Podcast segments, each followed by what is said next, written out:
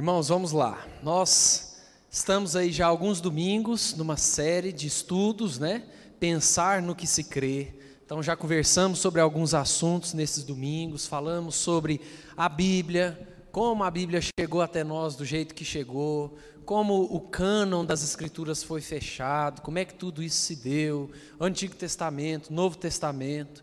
Depois nós começamos a estudar a teontologia, né, que é a doutrina do ser de Deus. Então, estamos falando sobre Deus, falamos sobre a Trindade. E no domingo passado, nós não terminamos o nosso assunto, né? No domingo passado nós continuamos estudando sobre o ser de Deus. Aí eu vou passar os slides rapidamente até a gente chegar onde parou para a gente dar uma revisada aí, tá?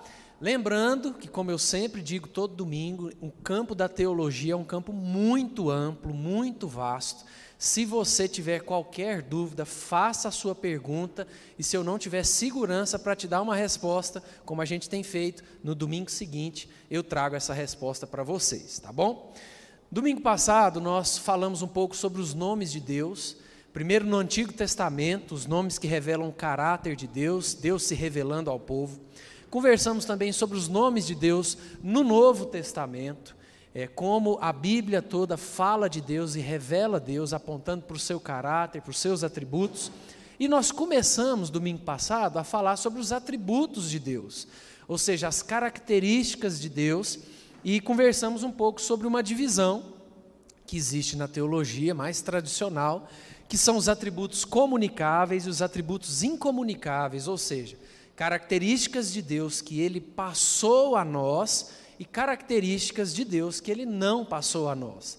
E aí nós falamos no domingo passado um pouquinho sobre os atributos incomunicáveis, né? As características de Deus que ele não transmitiu, não colocou no ser humano, não colocou em nós. Conversamos sobre a autoexistência de Deus, o fato de Deus ser autoexistente e independente, ou seja, ele não depende de nada ou ninguém para ser Deus, ninguém o criou, não existe nenhum tipo de ambiente que seja propício para que Deus continue sendo Deus, ele é independente de tudo e autoexistente. Nós não somos assim. Esse é um exemplo de um atributo incomunicável. Falamos também sobre a imutabilidade de Deus, o fato de Deus não ter mudança no seu ser, nas suas promessas, Ele é o mesmo Deus desde sempre e sempre será o mesmo Deus. Nós não somos assim. Esse é um exemplo de um atributo que não foi passado a nós. E nós falamos também, não, nós terminamos aqui, não é? Isso. Hoje, para a gente terminar a lição do domingo passado, nós vamos falar sobre os atributos comunicáveis, ou seja, nós aprendemos na Bíblia que Deus é um ser espiritual e um exemplo de um atributo comunicável, ou seja, uma característica de Deus que ele passou a nós é a sua espiritualidade. Preciso lembrar você, como nós falamos domingo passado, que essa divisão de comunicáveis e incomunicáveis, ela não é perfeita ela tem alguns furos, mas é uma boa divisão para a gente entender os atributos de Deus que Ele comunicou a nós, que Ele passou a nós e aqueles que não. Um exemplo de um atributo comunicável é justamente a espiritualidade de Deus. Aprendemos na Bíblia que Deus é um ser espiritual, ele não tem corpo ou dimensão, não é composto por matéria. Vamos ver alguns textos? Pega a sua Bíblia aí que nós vamos viajar em alguns textos juntos, primeiro lá em João, capítulo 4, verso 24. Nós vamos ver um pouco sobre esse atributo de Deus e o fato de Deus ser um ser espiritual e a maneira como ele comunica a nós a sua espiritualidade, tá? João capítulo 4, verso 24. Na conversa de Jesus com a mulher samaritana, ele vai justamente explicar que não existe um local certo para adorar a Deus, pelo fato de Deus ser espírito. Deus está em todos os lugares. Ele é onipresente, não é? Olha o que o texto diz, João 4, 24. Jesus, na conversa com a mulher samaritana, diz: Deus é espírito, e importa que os seus adoradores o adorem em espírito e em verdade. Vamos para mais um texto? Abre comigo lá no Salmo 139. Bom, se Deus é espírito e ele comunica a sua espiritualidade a nós, ou seja, esse é um atributo que de certa forma Deus passou a nós, por que, que a Bíblia fala então de textos como esse, Salmo 139, quando a Bíblia fala dos olhos de Deus, da mão de Deus, do braço forte de Deus? Olha o que diz o Salmo 139, versos 7 a 10. Para onde me ausentarei do teu espírito? Para onde fugirei da tua face? Se subo aos céus, lá estás. Se faço a minha cama no mais profundo abismo, lá estás também. Se tomo as asas da alvorada e me detenho nos confins dos mares, ainda lá me haverá de guiar a tua mão e a tua destra me susterá.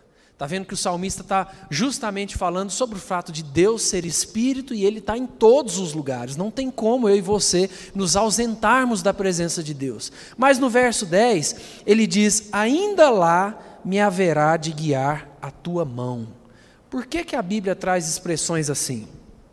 Quando ela fala dos olhos de Deus, da mão de Deus, do braço forte de Deus, ou dos pés de Deus, o que, que vocês acham? Se Deus é espírito, por que, que a Bíblia usa esses termos? Para falar da nossa proteção, do nosso refúgio. Que mais? Para a gente ter referência a respeito do que a Bíblia quer comunicar a nós a respeito de Deus.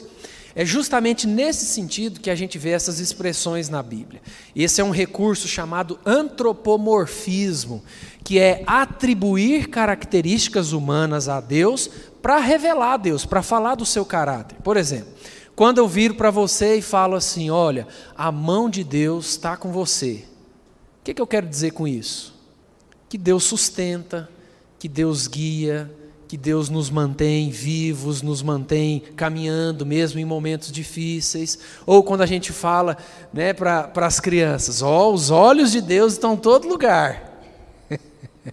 Tem umas músicas infantis que agora que eu tô com um menino pequeno, né, eu começo a prestar atenção. Tem algumas músicas que a gente faz um terror na cabeça dos meninos, né? Já lembram daquela é, cuidado mãozinha, como é que é? Cuidado mãozinha onde pega, cuidado olhinho o que vê. E esse dia eu estava pensando assim, gente, a criança fica, o Salvador do céu está olhando para você, cuidado com o que você faz. Quando a Bíblia usa expressões assim, esse antropomorfismo é justamente para revelar é, características de Deus a nós. Os olhos de Deus estão em todo lugar, ou seja, Deus está presente em todo lugar. O braço forte de Deus vai nos dar vitória, ou seja, Deus é poderoso e é nele que nós precisamos confiar, e enfim, outros exemplos que nós poderíamos usar também. Mais um último texto para a gente caminhar diante disso aqui. Abre comigo lá em Êxodo 20 do verso 4 ao verso 6, porque a espiritualidade de Deus, que é compartilhada de certa forma conosco, também nos ensina sobre o porquê desse versículo aqui. Êxodo 20, lá nos Dez Mandamentos, verso 4 a 6. Olha o que diz o texto. Não farás para ti imagem de escultura, nem semelhança alguma do que há em cima nos céus, nem embaixo na terra, nem nas águas debaixo da terra. Não as adorarás, nem lhes darás culto, porque eu sou o Senhor teu Deus, Deus zeloso, que visito a iniquidade dos pais nos filhos até a terceira e quarta geração daqueles que me aborrecem, e faço misericórdia até mil gerações daqueles que me amam e guardam os meus mandamentos. Olha o que diz ali no slide. Deus não permite que façamos nenhuma imagem para representá-lo, pois não há nada que represente a grandiosidade, o poder e a força do Senhor. Não há nenhuma coisa física que se assemelhe ao nosso Deus. De certa forma, Deus compartilha a sua espiritualidade conosco. Ele nos deu um espírito no qual podemos adorá-lo. Mas a espiritualidade de Deus não é o único atributo comunicável. Nós podemos pensar, por exemplo, em atributos mentais. O ser humano tem conhecimento? Sim, não é? É uma característica de Deus que ele comunicou a nós, criou em nós. Né? Deus conhece a si mesmo e todas as coisas reais e possíveis, o seu conhecimento é absoluto. Lembram da imperfeição dessa divisão de atributos comunicáveis e incomunicáveis? O conhecimento é um atributo comunicável? Sim ou não? Sim, mas nós temos conhecimento como Deus tem? Não. É? Vamos ver alguns textos? Vamos fazer o seguinte: vamos dividir os textos entre nós para a gente poder caminhar melhor.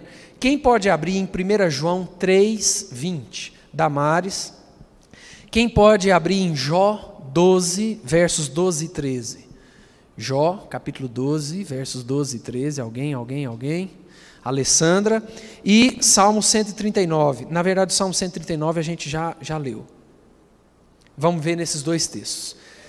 Que vai falar sobre esse atributo que Deus comunicou a nós. 1 João 3, 20. Damares, leia aí para nós, por favor. Pastor, alô, é, eu vou ler o 19 também, para fazer mais sentido. Assim saberemos que somos da verdade e tranquilizaremos o nosso coração diante dele quando o nosso coração nos condenar, porque Deus é maior do que o nosso coração e sabe todas as coisas. Deus sabe todas as coisas. Jó, capítulo 12, versos 12 e 13. Deixa só o microfone chegar aí, Alessandra, para o pessoal de casa ouvir também.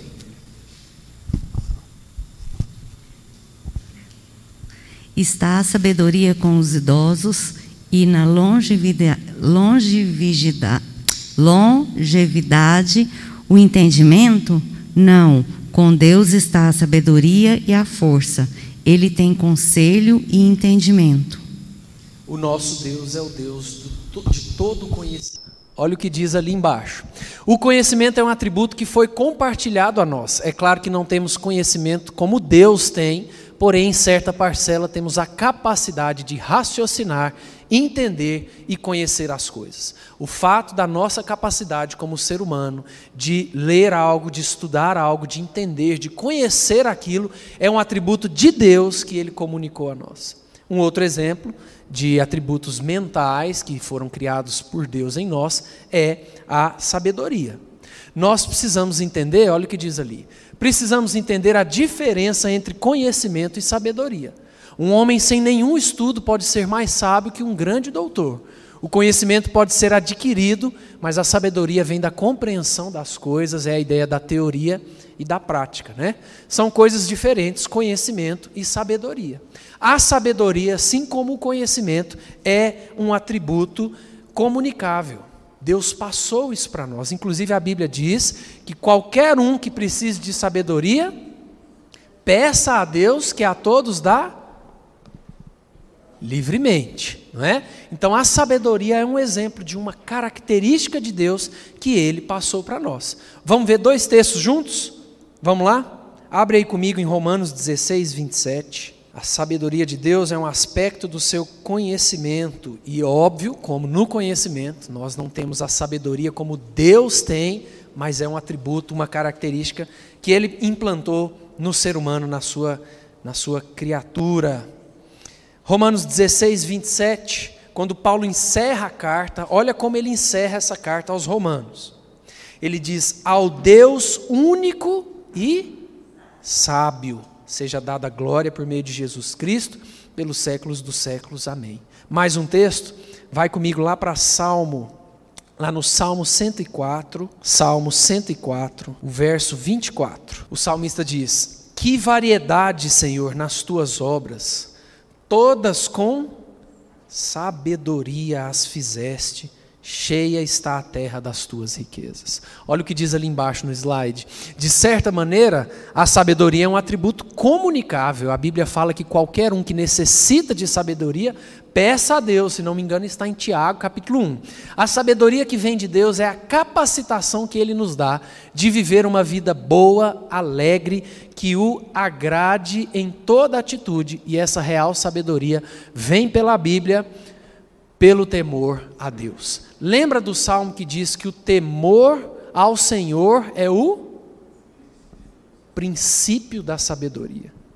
O primeiro passo para sermos homens e mulheres sábios é é o que?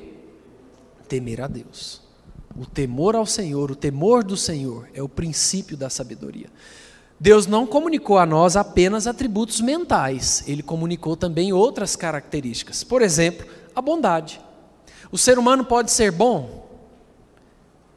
Sim ou não? Sim. Nós temos capacidade de termos na nossa vida atos de bondade? Sim ou não? Sim, isso é um atributo, uma característica de Deus comunicada a nós. Como eu sempre falo, nós não somos bons como Deus é. Inclusive, depois que o pecado faz parte da humanidade, tudo que Deus criou perfeito foi corrompido. Mas a bondade é um aspecto, é uma característica de Deus que ele passou para o ser humano. O ser humano consegue exercitar a bondade. Olha o que diz ali: Deus é bom, pois é perfeito. Ele corresponde ao ideal expresso pela palavra de Deus. Ele também é bom para as suas criaturas e ele também é a fonte de todo bem. Abre comigo no Salmo 106. Vamos lá, Salmo 106, um pouquinho para frente do último texto que a gente leu. Verso 1.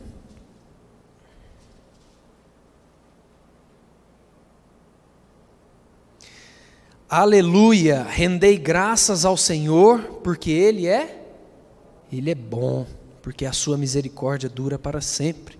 Agora uma pergunta para vocês, hoje eu, eu que estou fazendo pergunta, né? A bondade de Deus se manifesta apenas ao seu povo, aos crentes? Por que não?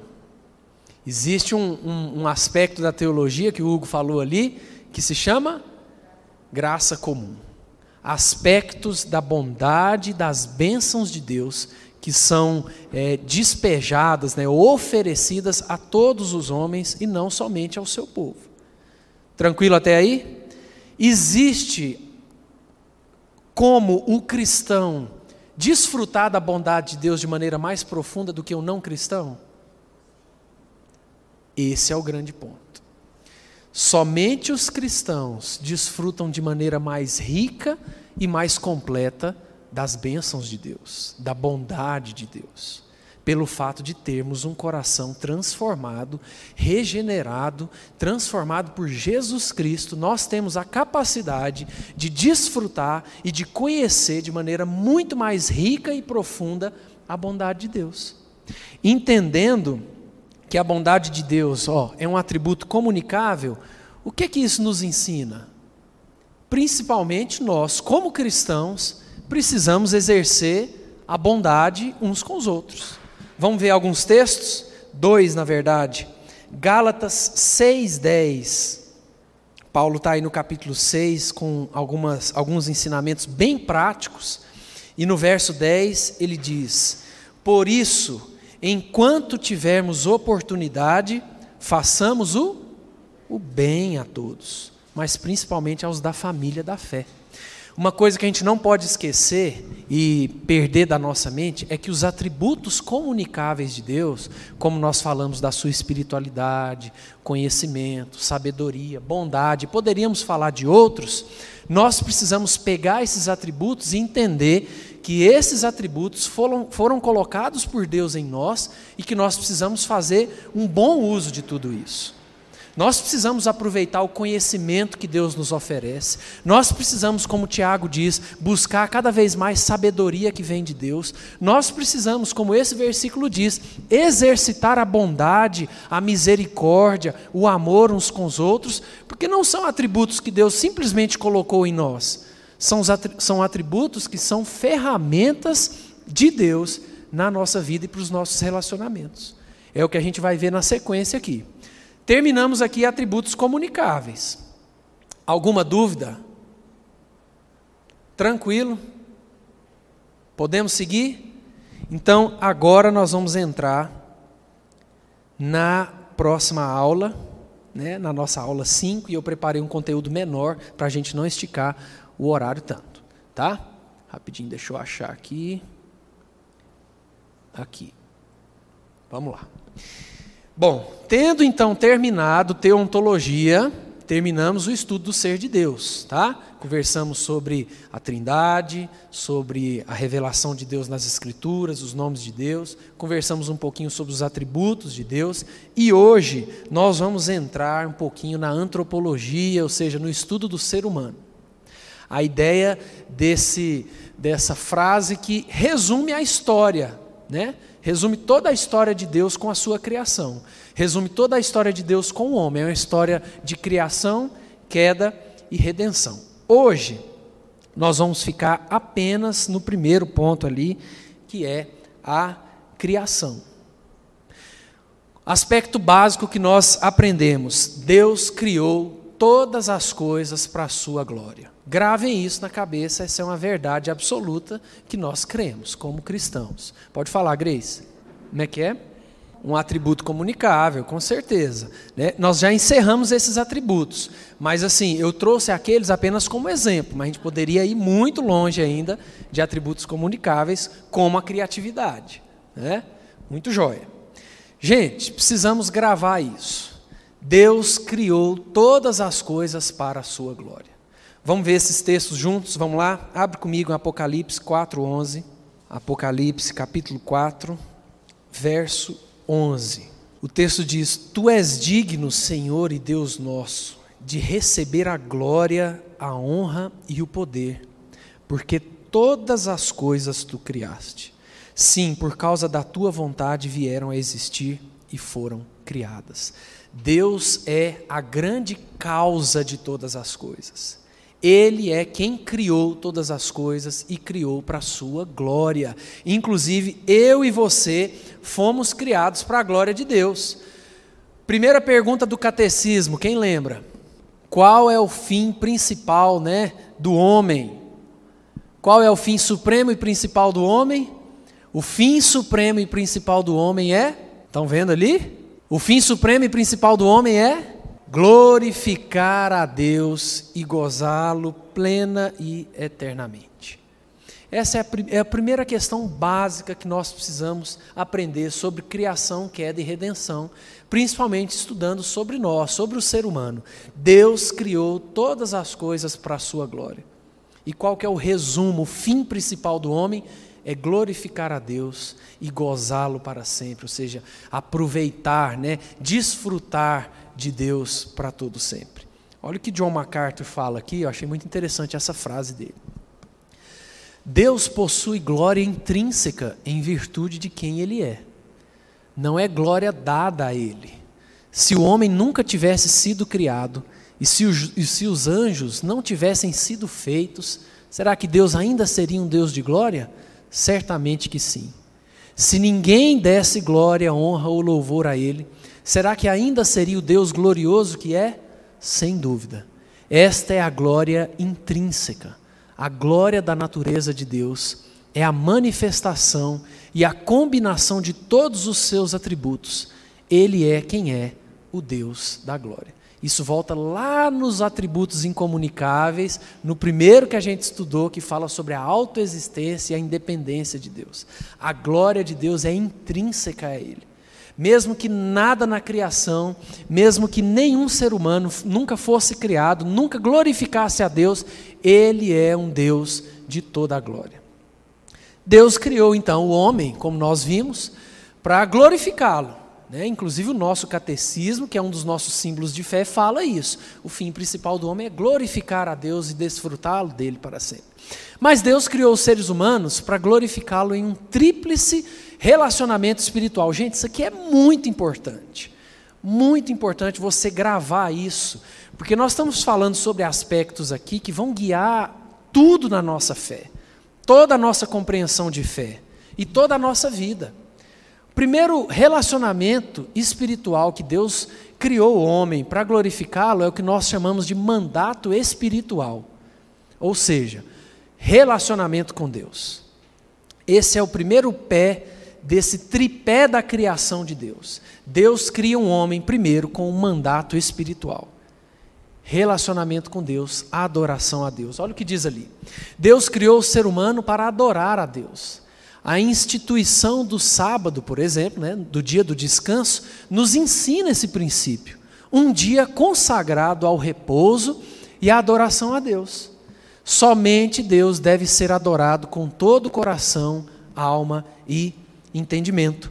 Vamos ver esses textos juntos? Vamos lá? Abre aí comigo Gênesis 2, versos 1 e 2. Vamos lá.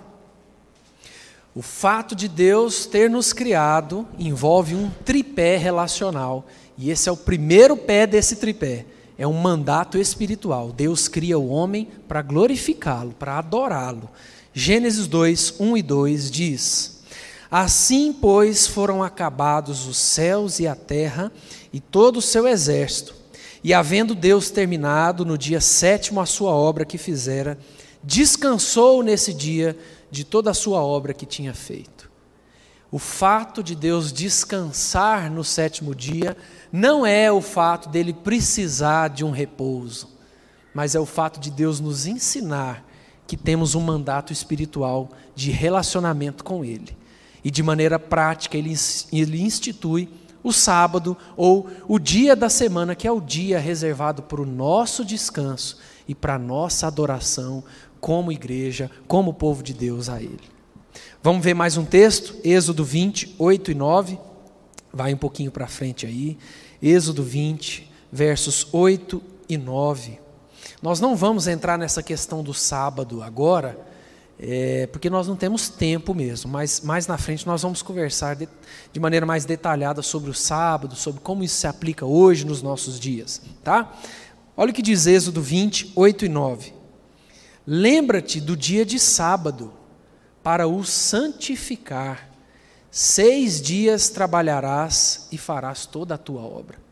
Você vê que Deus vai nos ensinando sobre esse dia, justamente para nos ressaltar que fomos criados com um mandato espiritual de adorar a Deus. E Ele coloca para nós um dia, um período da semana reservado para o nosso descanso e para a adoração a Deus. Estão vendo como isso vai contra a nossa cultura? Porque a nossa cultura é a cultura da produtividade, não é? Você tem que estar tá produzindo o tempo inteiro. Você tem que estar tá produzindo. Você está descansando, você põe um podcast para ouvir de alguma entrevista. Você tá, seu filho está ali brincando, pega um livro e vai ler. Isso vai justamente na contramão do que a Bíblia nos ensina. Quando ela fala, olha, nós fomos criados para adorar a Deus nós temos que ter um período da nossa semana, um dia da nossa semana, onde nós vamos parar com os nossos afazeres, nós vamos descansar e nós vamos nos voltar para cultuar a Deus. É por isso que o dia do domingo é um dia de ficar com a família, é um dia de um almoço tranquilo, é um dia de comer uma comida boa e orar e falar: Deus, muito obrigado, que bênção essa comida na nossa mesa. Deus, que bênção a saúde da minha família. Deus, que bênção as coisas que o Senhor tem nos dado, que o Senhor tem feito. Deus, que bênção irmos para a igreja, cultuar o Senhor, ouvir a tua palavra. É esse o princípio. Último versículo, para a gente caminhar no segundo pé desse tripé. Mateus capítulo 4 verso 10.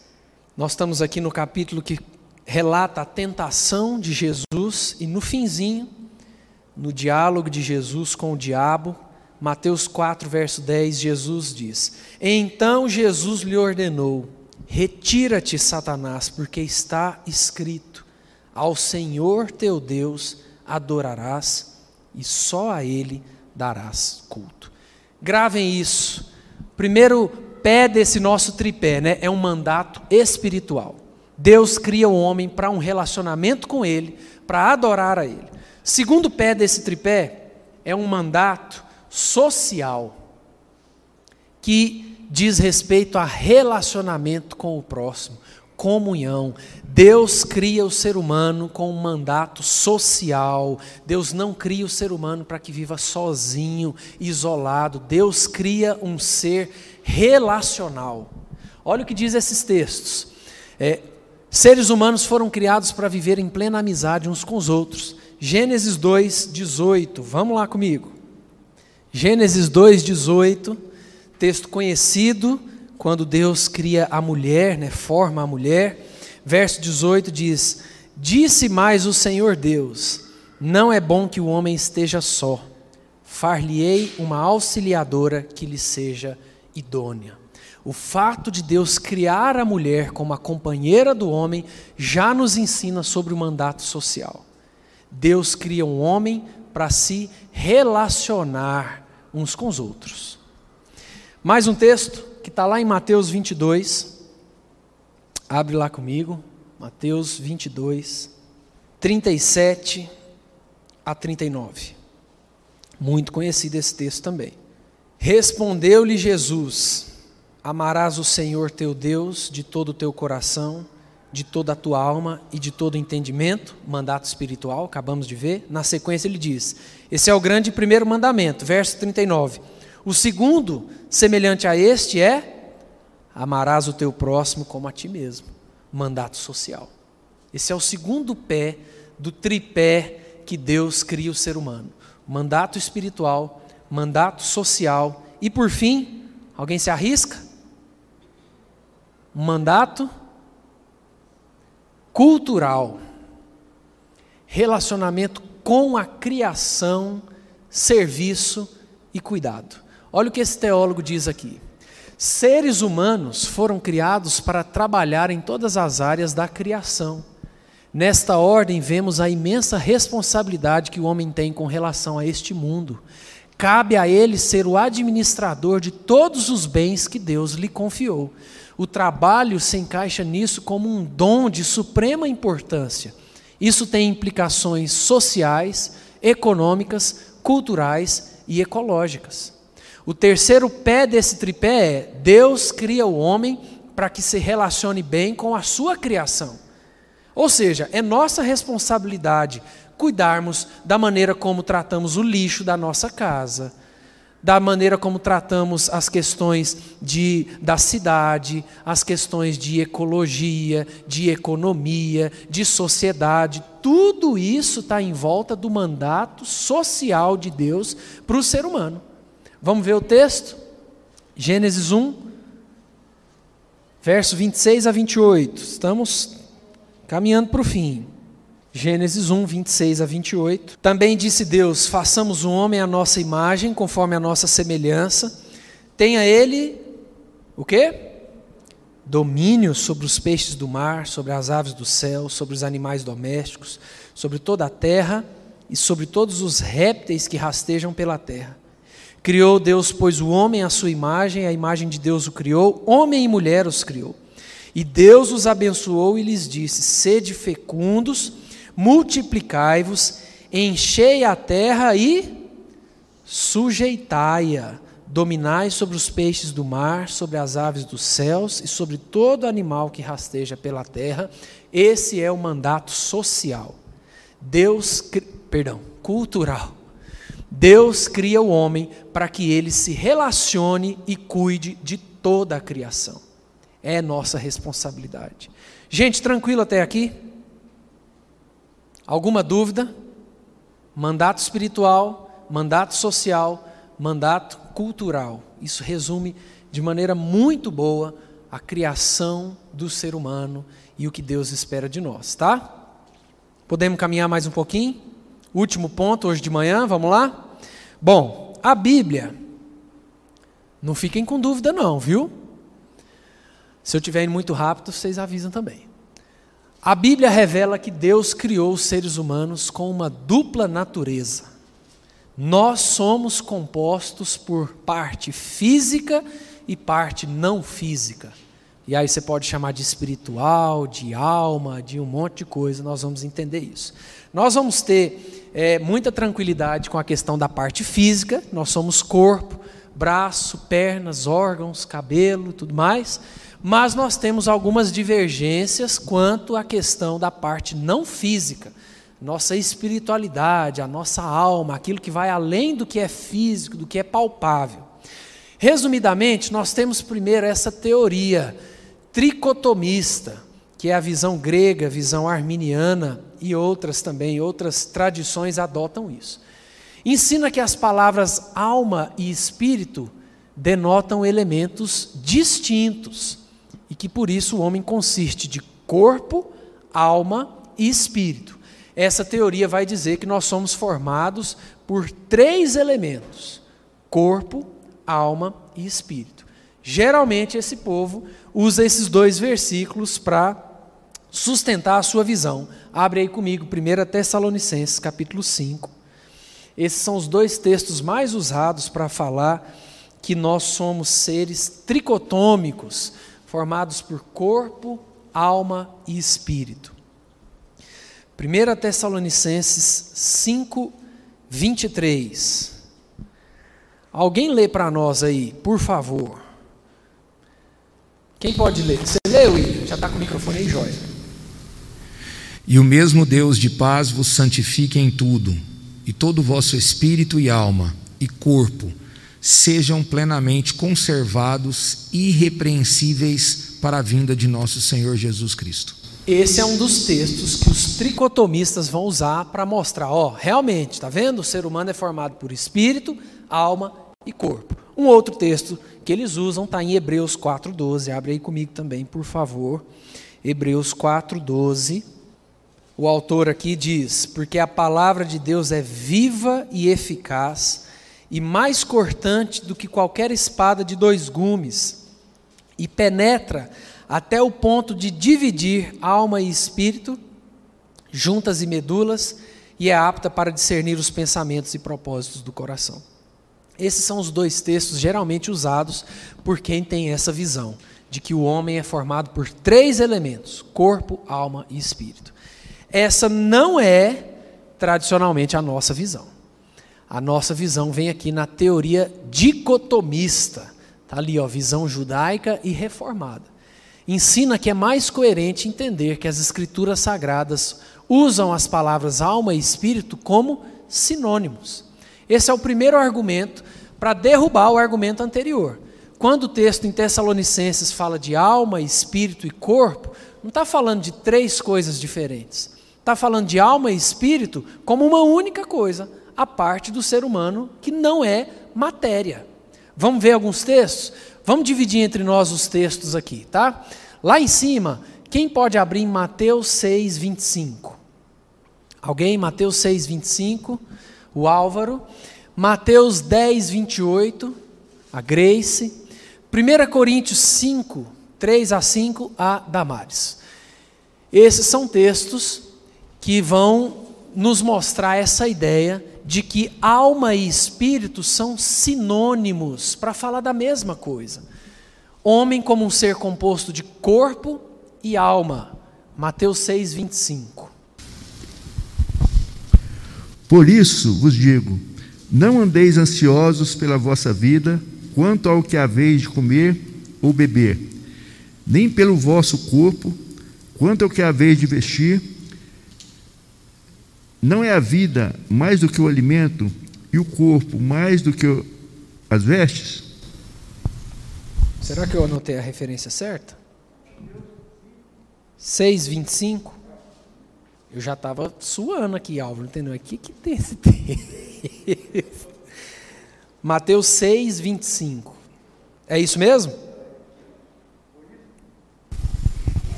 Tá. É isso mesmo.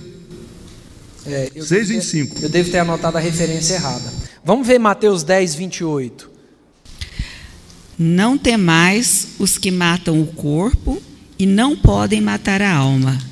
Temei antes aquele que pode fazer perecer no inferno tanto a alma quanto o corpo. Esse Como? é um exemplo de um texto que fala de corpo e alma. Eu anotei a referência errada ali, Alvo. E nós vamos ver também outros textos que falam de corpo e espírito, como por exemplo 1 Coríntios 5, de 3 a 5. Apesar de eu não estar presente fisicamente, estou com vocês em espírito, e já condenei aquele que fez isso como se estivesse presente.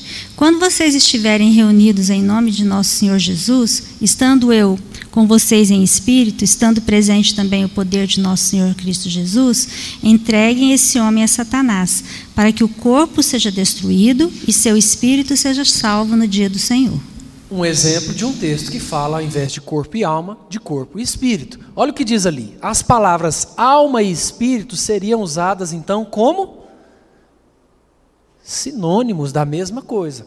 Outros exemplos nós teremos aqui embaixo, não vamos ler todos os textos. Um outro ponto: a morte, por exemplo, por vários textos na Bíblia, é descrita como um sair da alma e outras vezes como a saída do espírito. Ou seja, palavras que são sinônimos para falar da mesma coisa. Vamos ver juntos Gênesis 35, 18. A gente lê só um desses textos, tá? Depois eu posso mandar esse material para você. Domingo passado algumas pessoas me pediram pelo WhatsApp, eu mandei por e-mail. Então, se você quiser, eu mando para que você tenha tempo, talvez, para abrir todas as referências e tudo mais. Gênesis 35, verso 18. Olha o que diz o texto.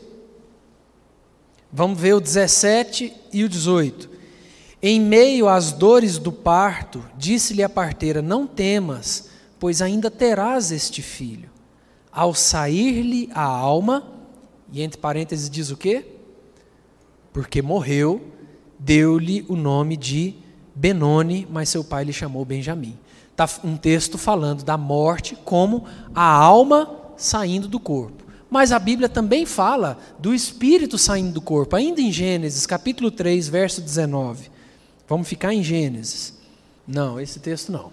Eclesiastes 12, 7, que era um texto que fala bem explícito sobre isso. Isso, Eclesiastes 12, 7 vai nos dar esse exemplo bem claro. Salomão está aqui falando sobre a velhice, e no verso 7 ele diz: E o pó volte à terra como era, e o espírito volte a Deus que o deu. Apenas exemplos de palavras usadas para o mesmo significado, tanto alma como espírito. Ali embaixo, já chegando no fim do slide, Jesus diz que sua alma estava angustiada, lá o texto em João fala que a alma dele estava angustiada, mas na sequência ele diz que é o seu espírito que está angustiado mais um exemplo de duas palavras diferentes para falar da mesma coisa, da nossa parte como ser humano não material. Ou seja, é incoerente fazer diferença entre alma e espírito. Não é bíblico, não é coerente dividirmos alma e espírito como se fossem coisas diferentes. Os termos alma e espírito são usados como sinônimos para denotar a natureza espiritual do homem. Por último, isso aqui vai nos ajudar a fechar com chave de ouro aqui, ó. A Bíblia enfatiza a unidade do homem. Isso é muito importante a gente entender. Quando a gente fala de unidade, a gente fala justamente que o ser humano é formado de físico e não físico. Só físico não é um ser humano. Só não físico também não é um ser humano. Porque essas visões dicotomista, tricotomista, a gente corre o risco de dividir o ser humano, como se ele pudesse ser dividido, ele não pode. Olha o que diz. A Bíblia enfatiza a unidade do homem. Ela não está preocupada em defini-lo cientificamente, porém ela é clara em dizer que o homem, sendo um só, constitui-se de físico e não físico. Um teólogo muito bom de você ler, de um teólogo muito bom para você pesquisar e ler livros dele é esse Anthony Huckman. E quando ele vai falar sobre a composição do ser humano, na minha opinião, ele foi muito mais feliz do que essa outra divisão tricotomista, dicotomista. Olha o que ele diz. Anthony Huckman define a constituição do homem como uma unidade psicossomática. Essa é uma definição que diz respeito à simultaneidade da alma e do corpo. Nós somos uma unidade psicossomática, uma unidade formada de corpo e alma, ou se você quiser chamar corpo e espírito. Pode falar, Grace. Quando falam que a alma é, é, é mais a coisa do, do, sentimento e não sei o quê, é, é Jesus, na, é, antes de, de quando estava no Getsemane, ele diz: Minha alma está profundamente triste até a morte. Mas tem, tem outros textos que falam do espírito angustiado. Sim. Então, é, também mostra que é a mesma coisa. Exatamente. Né? É por isso que o mais razoável e o mais é, bíblico é entendermos que nós somos formados por corpo e alma, ou corpo e espírito. Alma e espírito seriam sinônimos para falar da parte não física que nos envolve. Para mim, o Anthony Huckman ali foi fantástico quando ele fala que o homem é uma unidade psicossomática. Tranquilo até aí, gente? Pode falar, pastor. Alma, obrigado. O texto de Mateus que fala sobre alma é Mateus 16, 26. Pois que adiantará o homem ganhar o mundo inteiro e perder a sua alma? Ou o que o homem poderá dar em troca de sua alma? Muito jóia, exatamente. Inclusive, nós vamos citar esse texto hoje à noite, na pregação da noite. Gente, tranquilo, né? Alguma dúvida? Algum comentário? Podemos terminar? Domingo que vem nós continuaremos estudando aí sobre o ser humano, saindo agora da criação e pensando em alguns aspectos da queda. Como é que foi esse negócio do pecado entrar na história da humanidade e no ser humano?